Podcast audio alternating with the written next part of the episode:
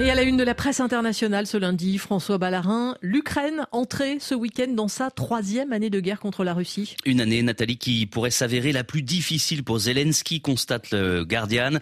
La pression politique intérieure, la fragmentation du soutien international, la perspective d'une réélection de Donald Trump constituent des menaces existentielles, résume le quotidien britannique.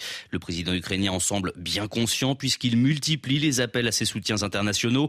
Le temps se fait l'écho du message de Volodymyr Zelensky à l'Occident hier. La victoire de l'Ukraine dépend de vous et c'est une première, observe le quotidien suisse. Le président ukrainien a donc donné un bilan officiel des pertes militaires de l'Ukraine. 31 000 soldats ont été tués depuis le début du conflit, notamment durant la grande contre-offensive ukrainienne. En France, le Figaro se fait d'ailleurs l'écho des propos de Zelensky selon qui la Russie avait mis la main sur les plans de la contre-offensive, de quoi peut-être expliquer son échec. Si cette troisième année de guerre est pleine d'interrogations, pour euh, Zelensky, le président ukrainien a une certitude rappelée par le temps, le Congrès américain finira par approuver l'enveloppe d'aide tant attendue, mais pour ça, il va falloir convaincre à Québec. Le devoir se fait d'ailleurs l'écho de la réunion organisée demain mardi par le président américain.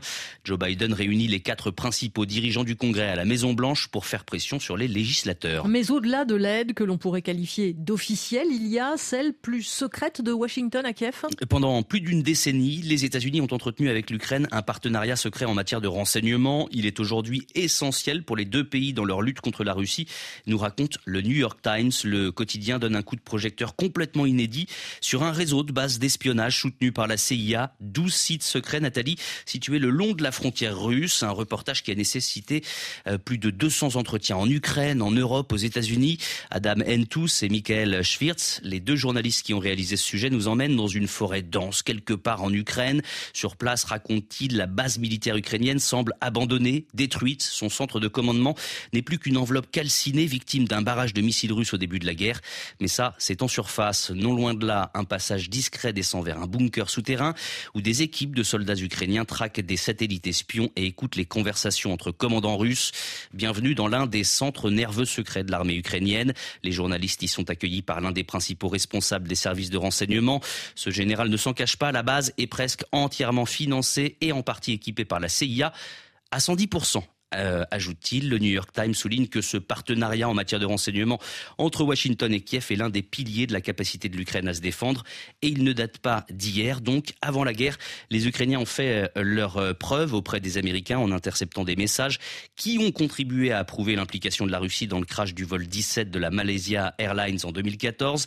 Les Ukrainiens ont également aidé les Américains à poursuivre les agents russes qui se sont immiscés dans l'élection présidentielle américaine de 2016, nous apprend le New York Times. Du champ de bataille ukrainien, François, la presse se fait aussi l'écho ce matin de la visite du président français au Salon de l'agriculture à Paris. Entre vaches et huées, le Emmanuel Macron tente de rassurer les paysans, raconte le temps en Suisse, tandis que Libération, jamais avare de bons titres, euh, nous parle d'une partie de campagne. Macron et Bardella se tirent la bourre, tout attaché, au Salon de l'agriculture. Dans ce haut lieu de la politique nationale, les présidents français y passent généralement des heures, voire la journée entière, et les incidents ne sont pas inhabituels, nous rappelle le temps Nicolas Nicolas Sarkozy avait lancé son casse-toi pauvre con en 2008 à un homme qui refusait de lui serrer la main. François Hollande s'était fait huer et insulter par les éleveurs en 2016. Pour Emmanuel Macron, ça a donc été une visite derrière un cordon de sécurité massif. Au-delà du difficile dialogue avec le monde agricole, Libération observe que au président français, samedi a succédé le chef de file du Rassemblement national, Jordan Bardella, dimanche, une manière de mettre en scène leur match à venir pour le scrutin du 9 juin et de lancer pour de bon la campagne. Pour les élections européennes. Donc merci François François Ballarin.